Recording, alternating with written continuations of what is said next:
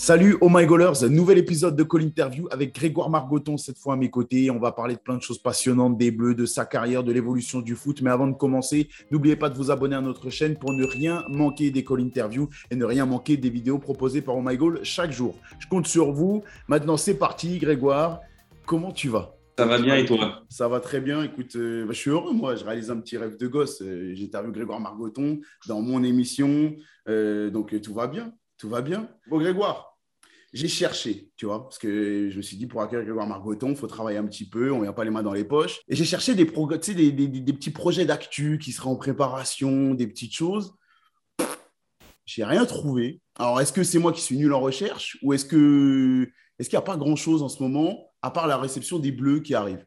Euh, Ouais, et eh ben, c'est tout ce qu'il y a, effectivement, pour l'instant. Il y a téléfoot tous les dimanches. Il y a du hand qui viendra au mois de décembre, euh, les femmes, les hommes au mois de janvier. On va dire, on est parti pour une année classique jusqu'à mai. Ça s'excitera bien après parce que après il y aura l'Euro féminin, euh, il y aura la Coupe du Monde au mois de décembre. Mm.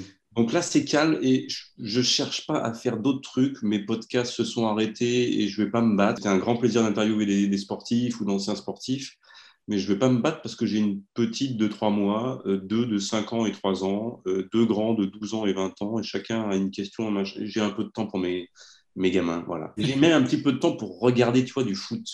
Ce que je faisais pas trop avant, quand tu commandes deux matchs par semaine, tu ne regardes pas quatre ou cinq. Tu en commandes deux déjà et tu es dessus.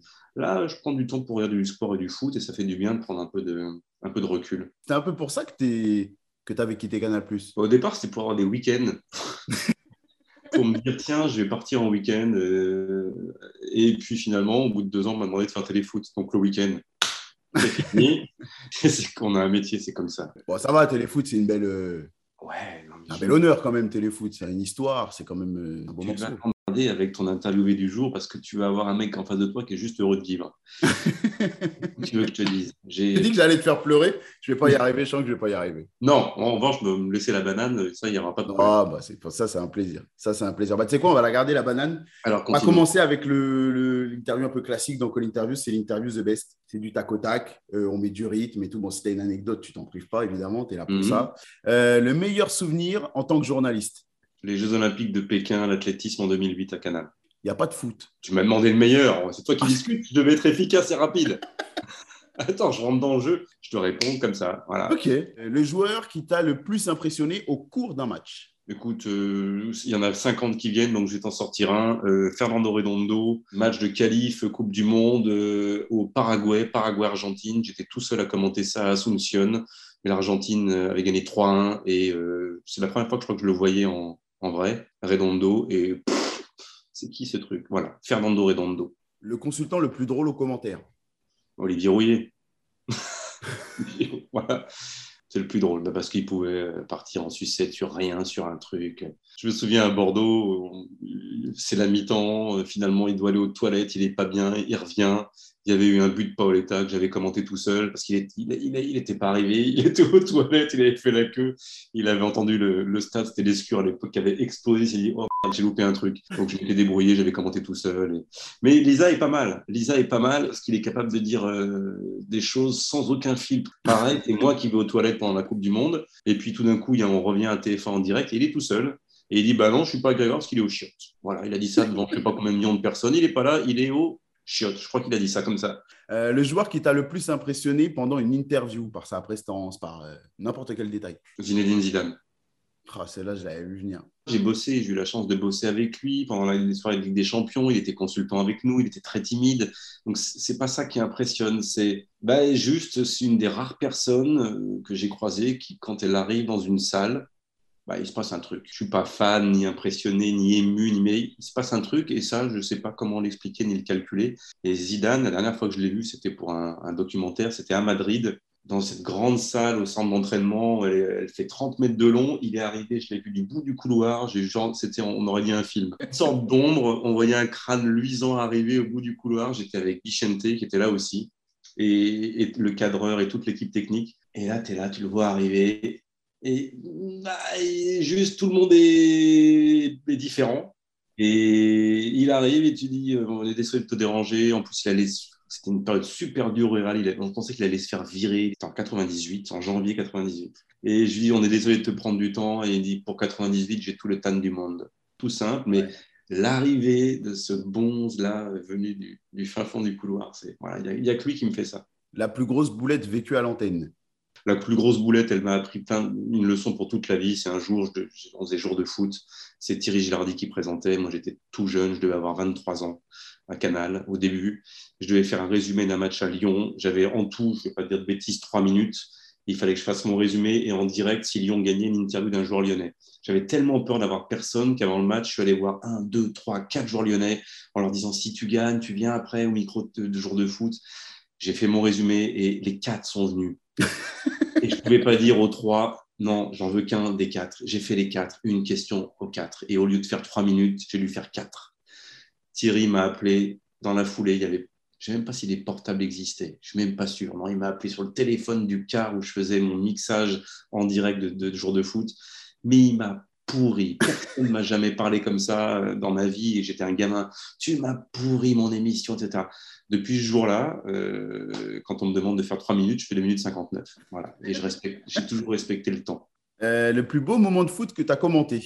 La finale de la Ligue des Champions, Liverpool-Milan AC 2005 à Istanbul avec Aimé Jacquet. Hmm. Le lieu, la journée, le fait que je commentais avec Aimé, que j'aime J'aime particulièrement ce monsieur, ce match, le club, euh, le scénario. Voilà, ça fait partie des matchs. Tu sors du stade, tu croises tous les gens dans la rue, à part les Milanais, les pauvres, mais bon, ils avaient vécu un match extraordinaire eux aussi. On est tous des gamins. Voilà, tu replonges en enfance pour la soirée et c'est assez rare. Le match des Bleus le plus que tu as commenté?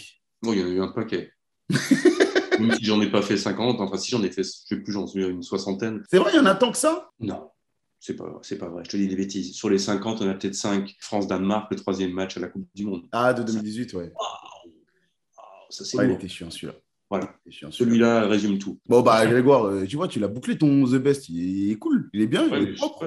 J'ai commencé fort. Tu ne me croyais pas au début. Non, c'est vrai que j'ai douté. Sur le, la partie, euh, tu sais, j'ai douté. Et c'est plus moi qui t'ai ralenti finalement. Euh, mais alors, comment tu fais? Parce que tu m'as dit, tu n'aimes pas donner ton avis. Il y a suffisamment de personnes qui le font. Mais malgré ça, tu as une image super lisse de manière générale mm-hmm. auprès du grand public. Stéphane Guy qui est hmm. plus dans euh, le même registre que toi, qui n'est pas forcément euh, aussi offensif, entre guillemets, et agressif que Daniel Riolo, par exemple, qui est un vrai consultant, mais il prend des tacles, il prend des taquets sur Twitter, il prend des taquets auprès du grand public. Pourquoi toi, on a l'impression que tout glisse sur toi? Moi aussi, mais tout glisse pas. Je me suis pris un petit, euh, petit shitstorm de, sur Twitter il y, a, il y a un an maintenant lors de, de, PSG Marseille que je commentais pour Media Pro, pour Téléfoot, la chaîne à l'époque. Toutes les histoires Alvaro, euh, Neymar, les je sais pas combien de cartons rouges ce soir-là, ce match dans l'ambiance du, euh, du Covid, de ce début de saison horrible, un match putride, quoi, vraiment un sale, sale match. C'est le contraire de ce qui se passe cette année, vraiment, en ce début de saison.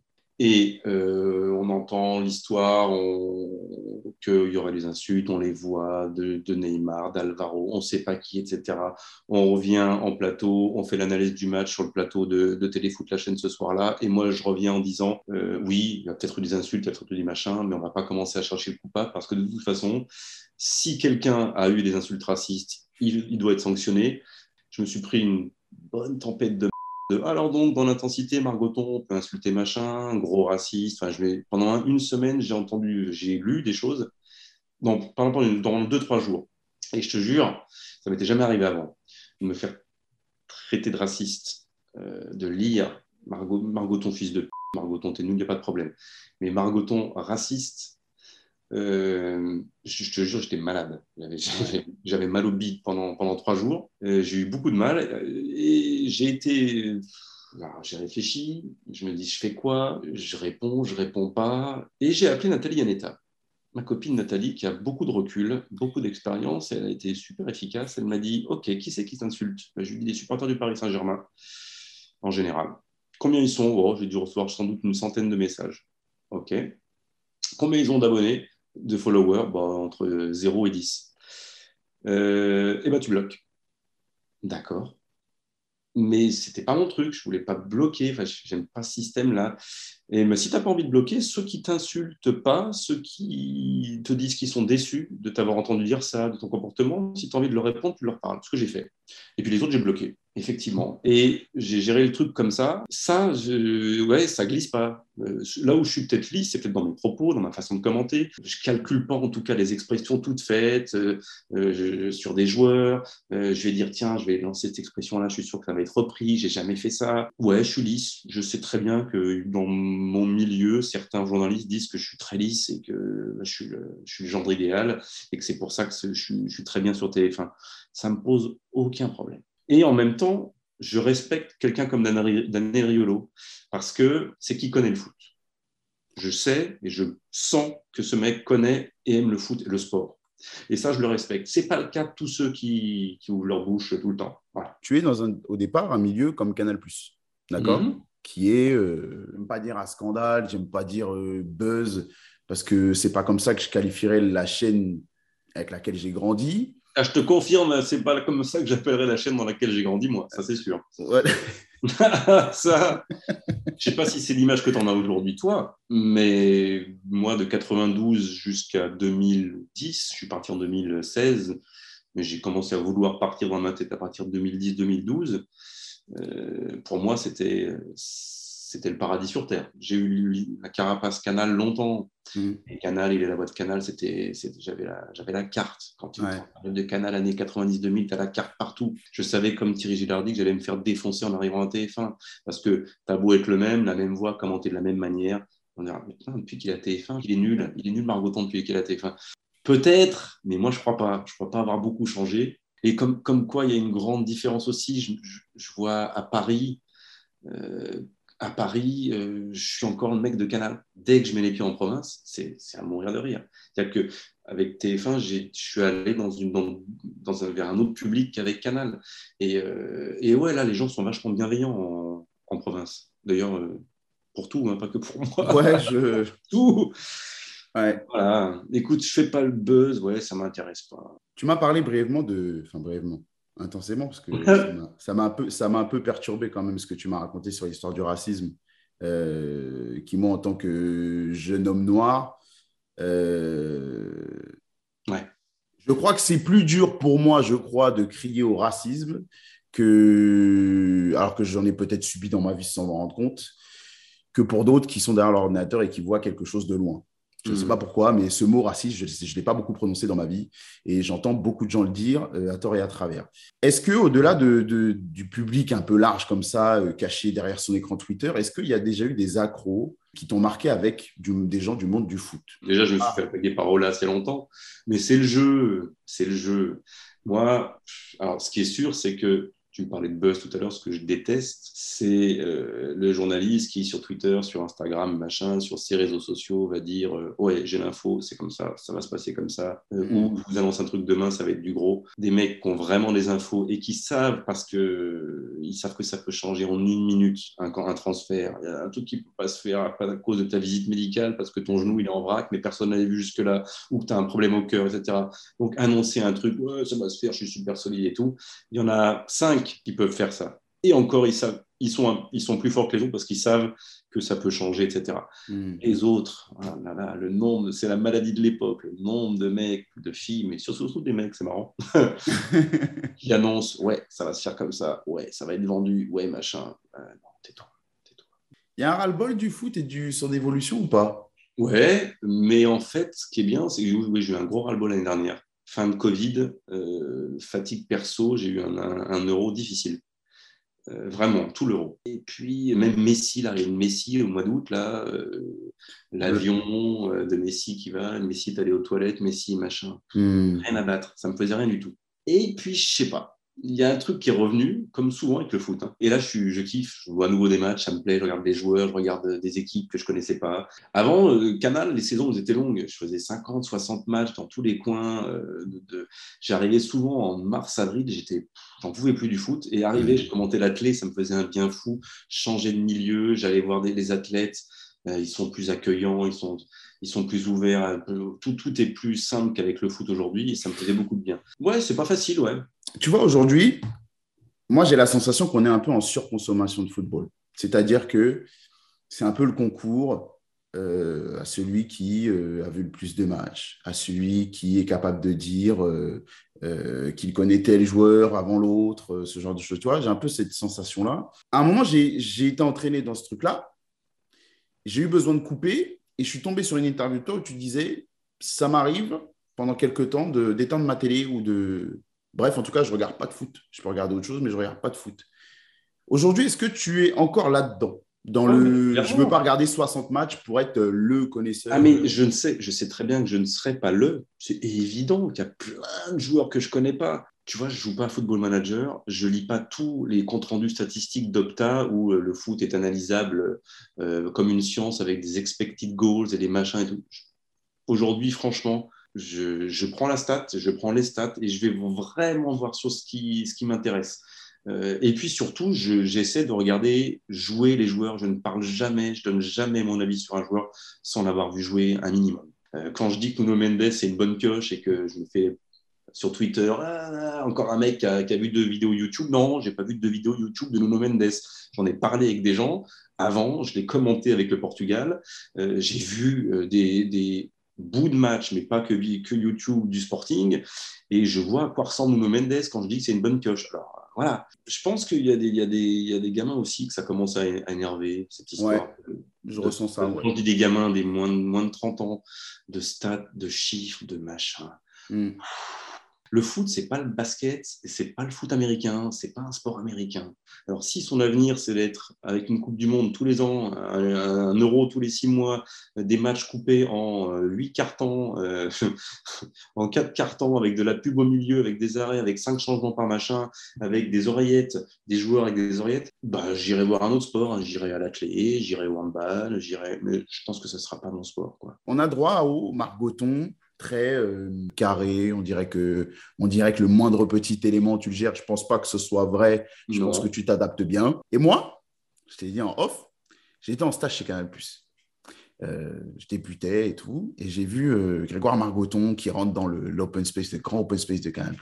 Et j'entends un rire énorme, j'entends du chambrage, j'entends un mec qui déconne en fait. On le voit un peu plus maintenant via les réseaux sociaux, et je sens même que je ne sais pas si c'est la relation avec Bichente qui fait que, tu te lâches peut-être encore plus. Mais on dirait qu'il y a toute une partie cachée de toi euh, que dont les gens n'ont même pas idée qu'elle existe. Est-ce que ça a été voulu de la cacher, de ne pas, la laisser paraître? Non, c'est pas géré. Après, euh, ce qui est sûr, c'est que la télé, ce n'était pas mon élément de base. Je ne voulais pas faire télé, moi. Quand j'étais même étudiant journaliste, je ne voulais pas être à la télé. Donc, ça n'a jamais été facile pour moi de parler à une caméra, de me dire que des gens me regardaient ou m'écoutaient. Donc, ça a eu tendance longtemps à me, refermé sur moi. Euh, et puis j'ai été éduqué par Charles Bétry, qui est un mec sérieux, mm. travaillait. Il fallait être passionné. Alors moi, ce que j'espère, c'est qu'on entend un peu de passion pour le sport quand je commente. Ce qui est mm. sûr, c'est que maintenant j'ai 50 piges et que c'est plus simple, effectivement, aujourd'hui de, de, se lâcher un peu, de se lâcher un peu et d'être un peu plus, un peu plus soi-même. Mais je crois quand même que c'est difficile de mentir aux gens. Euh, ce que tu dis, euh, se lâcher un peu plus. En fait, je suis un mec euh, qui peut être rigolo. Et... Ouais. Même dans le côté sérieux, je pense que les gens ils, ils, rendent compte de ça. Mais je suis très content de, je ne vais pas te dire le contraire, d'avoir cette bonne image générale. Je, suis heureux d'être reconnu et, et, pas connu. ça, me va très bien. Je suis très heureux d'être reconnu. Bon, moi, comme tu dis, je fais partie de cette génération qui a grandi avec toi, tu vois. Et puis un jour, j'allume ma télé sur Beansport et boum, je me dis, tiens, pas possible. Euh, Margoton est sur euh, incroyable. Beansport maintenant. Ça fait un truc ou pas? Cette voix euh, qui te ressemble, cette façon de parler qui te ressemble. J'ai écouté Beansport au début je ne sais pas quand il a commencé Xavier. Est-ce que moi, il a commencé avant, je crois, il était à Orange, donc il avait commencé déjà, mais j'étais pas abonné, donc je l'avais pas entendu. Donc je l'ai écouté sur Beansport, euh, donc en 2000, je sais pas, 11 peut-être, 12, 11, 12. Est-ce qu'on m'avait prévenu ou pas? Tiens, tu devrais écouter, c'est un peu bizarre. Je sais pas, je, je suis tombé dessus comme ça la première fois, je, ne me souviens plus. J'ai tenu 5 secondes. Pourquoi? Parce que je me suis senti mal à l'aise. J'avais un passe. C'était c'était, c'était, c'était moi. Et c'était super malaisant, quoi. Et, en fait, aujourd'hui, plus du tout. Je prends le truc comme, et d'une, il est possible qu'on ait le même timbre de voix, ça peut arriver. Et de deux, il est possible aussi que des gens puissent inspiré d'autres. J'ai été inspiré par d'autres. J'ai sans doute inspiré Xavier. C'est possible. Et la troisième, c'est Xavier plaît à beaucoup de gens. Il a une belle carrière. Il est passé de BIN à M6. Et ben, si je le prends aussi pour un truc positif pour moi, je me dis que ben, effectivement, on se ressemble, on a le même timbre de voix, on commente un peu pareil. Euh, je me dis pas quel enfant m'a copié, je m'en fous de ça. Pas du tout. Pas du tout. J'y crois pas en plus. Je pense que euh, on peut être influencé. Et si j'ai influencé Xavier, et si j'en ai influencé d'autres, et si même moi j'ai été influencé par d'autres, c'est comme ça. C'est la vie. C'est la vie. Bon, revenons-en un petit peu au foot. Parce que tu donnes pas ton avis, etc. Mais quand même, le foot que tu aimes, le style que tu aimes, le, le, le, tu vois, c'est quoi? C'est le foot de possession, c'est le foot de transition, c'est tout ce que fait Liverpool? Non, encore une fois, j'ai pas de religion. J'ai une religion, euh, c'est ce qui, quand je suis, deux, quand je suis devant ma télé et quand je suis au stade. Pour moi, le stade est très important. L'idée d'aller au foot est très importante. L'idée de rentrer dans un lieu est super important. C'est pas, c'est comme quand tu bois un grand vin, tu le bois dans un verre là-dedans, là, il n'aura pas le même goût dans un beau verre euh, fait pour ce vin-là, avec les bons copains, la, bonne petite bouffe, le, verre, le vin il sera exceptionnel. Tu le mets même là-dedans, c'est plus le même. Donc tout joue dans le plaisir du foot. Je peux aimer un match du Barça de possession parce que ce soir-là, il y aura eu un adversaire top et il y aura une l'opposition de style, c'est important. J'aime bien mm. les équipes qui jouent de façon bien différente. J'aime bien l'intensité. Et l'intensité, je la retrouve souvent, je l'ai découverte en tout cas moi quand j'allais toutes les semaines en première ligue en 92, 93, 94 avec Canal. Donc ce qui m'arrange, c'est quand je vois un grand match de Ligue des Champions dans un grand stade avec le public qui va avec. Le tiki-taka, au bout d'un moment, m'a fait chier. Ouais. ouais. Titi Taka, euh, huit ans après, euh, avec pas les bons joueurs pour le faire, mais quand même, ça continue à circuler. Ouais, m'a fait le kick and rush qui n'existe plus, les gamins savent plus ce que c'est, mais moi je l'ai connu quand même en Angleterre il y a, il y a Oui, t'en as mangé, oui. Euh, me saoulait aussi. c'était un grand ballon devant, une déviation du, du, de l'attaquant de pointe. Ouais, ça c'était fatigant. Mais au milieu, il y a, il y a 500, 100 possibilités. Euh, euh, c'est pas Liverpool qui a inventé euh, le contre-pressing, qui a inventé l'intensité ce qui me plaît aujourd'hui, c'est que beaucoup font dans l'intensité, beaucoup font dans le contre-pressing, ce qui fait que bah, j'ai l'impression que ça va plus vite, j'ai l'impression que la possession, elle est en danger régulièrement, j'ai l'impression qu'il faut que techniquement tu sois beaucoup plus propre pour te sortir de ça. Le foot moyen est, pas moins bon que le foot des années 80.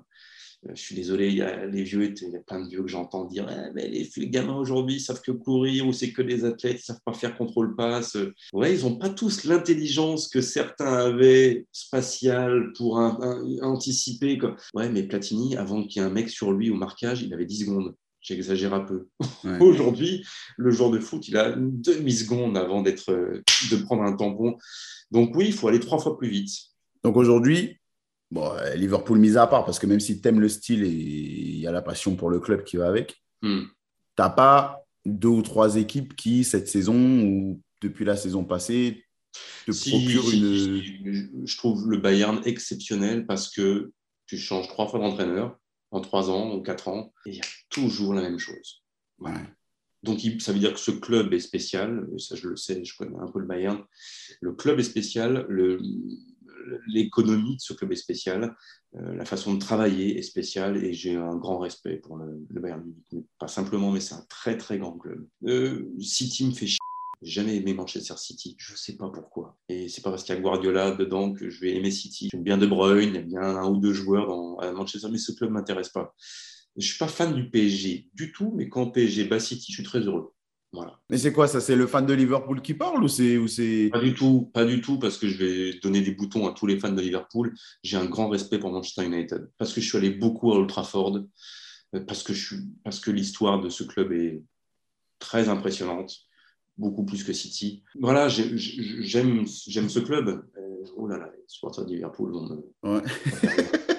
je, je m'en balais. Comme non, mais ce qui est drôle, c'est que, ce qui est drôle, c'est que tu compares avec le PSG. Tu me dis, je suis très content quand je vois le PSG euh, battre City. Pourtant, c'est quand même, c'est quand même bah, des profils un peu similaires quand même. Euh, j'arrive quand même dans PSG City à avoir une petite fibre quand même franco-française. Ouais. je suis devant ma télé. Quand euh, Messi marque, bah, je vais pas sauter en l'air. Mais je suis, il y a un petit, petit bonheur, ouais. Ouais, parce que au départ, j'ai besoin quand même d'un match. Au départ d'un match, de me dire, je suis un peu plus pour eux que pour eux. Quand je commente, tu mets Bayern, Barça, euh, j'avais euh, aucune préférence de rien pendant que je bossais. Vraiment, j'arrive à être. Euh, et même quand tu me mettais Lyon où je suis né contre Saint-Etienne, tu me fais commenter le match, je te mets au défi de dire que mon cœur battrait pour Lyon. C'est vrai, tu arrives à éteindre ça quand, quand tu bosses ben, je l'ai fait, je l'ai éteint pendant 25 ans sans aucun problème à Canal+. Il a fallu que je le rallume, je l'allume, je le rallume avec les Bleus. Il a fallu que je l'allume un peu. Ça a été tout mon travail, moi, de me dire, ouais, eh ben, c'est l'équipe de France contre contre l'Allemagne. Euh... quand même être un peu pour les Bleus. Ah ouais. Et voilà, tu vas chercher les choses d'enfance. Moi, toute mon éducation fait que je suis pas nationaliste. C'est dur mm. de dire ça en époque aujourd'hui parce que j'en prends pas la gueule. Je suis fils de prof d'allemand. Euh, j'ai eu la chance de beaucoup voyager. Tu as fait tes études en Angleterre je suis français, mais euh, ça ne veut rien dire citoyen du monde, mais vraiment, je respecte tout le monde. La Suisse, je crois que je vais avoir été le premier à dire que la Suisse méritait de battre les Bleus, et bravo aux Suisses. Donc jamais j'oublierai ça. Jamais j'oublierai d'être objectif sur ce que fait l'adversaire des Bleus. En revanche, quand il se passe un truc positif, quand ils sont bons, je vais maintenant, oui, je vais y aller je vais y aller euh, et puis je vais le dire. Et puis c'est comme ça, on est un peu supporter, heureusement. Euh, on entre dans la fin de l'interview. En gros, euh, avant qu'on fasse l'interview, j'ai annoncé qu'on allait te recevoir et j'ai en gros proposé aux fans de, m'envoyer des questions. J'en ai sélectionné cinq. Et... Oh, Grégoire, je t'ai une eh ben, star.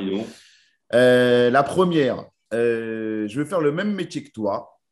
Est-ce que tu aurais un conseil? Tu vois, je te cadre. Je te l'ai donné tout à l'heure ne pas imaginer que tu vas être commentateur de football, mais te dire dans ta tête que tu vas être journaliste de sport. Et donc que tu vas mettre tout en œuvre dans tes études, dans ta, ton approche de la vie, dans ta curiosité pour élargir ton spectre. Commentateur de foot, c'est déjà il y en a cinq, j'exagère à peine, donc, tu as peu de chances d'y arriver. Et si tu n'y arrives pas et que tu es parti que pour être commentateur de foot, tu seras hyper déçu. Ça t'empêchera de rebondir à droite ou à gauche et, de prendre un autre chemin. Ouvre, ouvre, sois curieux. Soyez curieux, les, les, plus jeunes de tout, des autres sports. Curieux de tout et avoir envie de voyager. Et j'ai donné un conseil. Deuxième, c'est parler une ou deux langues étrangères. Avec quelle personne aimerais-tu euh, composer un duo aux commentaires? Avec Jacques Monclar. Ah, ça, je t'avoue que c'est. Franchement, parce que j'ai reçu cette question au moins une dizaine de fois, avec des suggestions parfois. Il y avait Da Fonseca, euh, il y a eu Darren Tulette, il y a eu. Euh, bref, il y en a eu plusieurs. Mais. Ok. Mais parce que je les connais tous, j'ai eu la chance de commenter avec des dizaines et des dizaines de consultants différents. Et que je trouve que Jacques, avec qui j'ai jamais commenté, est le meilleur consultant du monde. Alors, il ne fait pas de foot, il fait du basket, mais c'est le meilleur consultant pour moi. Le plus gros fou rire à l'antenne, c'était avec quel commentateur? C'est jamais à l'antenne, je crois pas, je n'ai pas le souvenir, à l'antenne. Hors antenne, euh, Olivier Rouillet 1, Dugarry Lizarazu 2. Pour plein de raisons différentes, hein. je ne te raconterai pas ce qui peut se passer pendant une, soirée entre deux commentateurs, il peut y arriver avoir plein de choses, mais à des moments, ouais, on, a pu, euh, on a pu bien rigoler. Tu as vraiment apprécié la collaboration avec Dugarry? Ouais, ouais, parce que parce qu'il aimait ça. En tout cas, au début, il était heureux de venir sur les stades, de parler de foot. Et puis, j'aimais bien son œil et ses mots sur le, foot. Après, il a commencé à alterner beaucoup plus avec le plateau, le Canal Football Club, et, je l'ai trouvé moins concerné, et je, on en a parlé longtemps, et moins bon, moi aussi, de ce fait avec lui. Et je ne sais pas combien de temps on a commenté ensemble, peut-être 4 ans, 5 ans. Mm. Deux, trois premières années, bonheur. Il voulait faire la, faire la Ligue 1. On lui disait, mais viens faire la Ligue des Champions avec nous. Oh, ça ne m'intéresse pas, je préfère la Ligue 1. Il est, voilà, ça l'intéressait. Ah ouais? C'est ce que j'aimais bien chez lui. C'est ce que j'aimais bien chez lui. Puis il a du, ah, il a du pif, il a, il a un ton de voix, il a un phrasé, euh, un vocabulaire qui me plaisait bien. Ouais, ouais, j'ai bien, bien apprécié vraiment commenter avec lui. Euh, quelle est la plus belle ambiance dans laquelle tu as commenté un match? Est-ce que c'est ce fameux Milan-Liverpool? Non, parce que ça, c'était à, Istanbul, une finale de Ligue des Champions dans un stade olympique. Non, la plus belle ambiance, euh, ça dépend ce que c'est beau. Chacun a sa vision du beau. Il y a des ambiances où c'est tellement fort, tu es oppressé, ça tremble, tu as, presque peur. Moi, j'aime bien ça. Il y a des ambiances de chant où, euh, entre les équipes, il y, a, un truc dans le stade. Ah, ouais, un stade anglais, euh, Celtic Park, c'est chaud. Plus qu'Anfield. Anfield, une soirée de Ligue des Champions. Ouais. Semaine. Costaud aussi. Hein. Euh, ouais, ouais, ouais c'est costaud. Ouais. Ça dépend pas en fait du nombre de spectateurs, ça dépend. Voilà, il y a l'atmosphère du match, il y a tout. Le vélodrome à l'entrée, je me souviens d'un tifo il y a quelques années, il n'y a pas si longtemps, à l'entrée d'un OM PSG. Tu as les poils comme ça. Euh, le Parc des Princes aussi peut me mettre les poils. Euh, voilà, il y, a, y, a, quelques stades comme ça. Grégoire, merci. Oui, alors? C'est merci beaucoup. Merci. C'est bon courage pour le montage. combien Je vais faire 10 minutes. Eh ben, bon courage. Merci. Euh, les autres, bah, on se retrouve très vite pour un nouvel épisode de Call Interview avec d'autres invités, d'autres anecdotes et toujours du foot et du plaisir. Ok, prenez soin de vous. À bientôt. Ciao.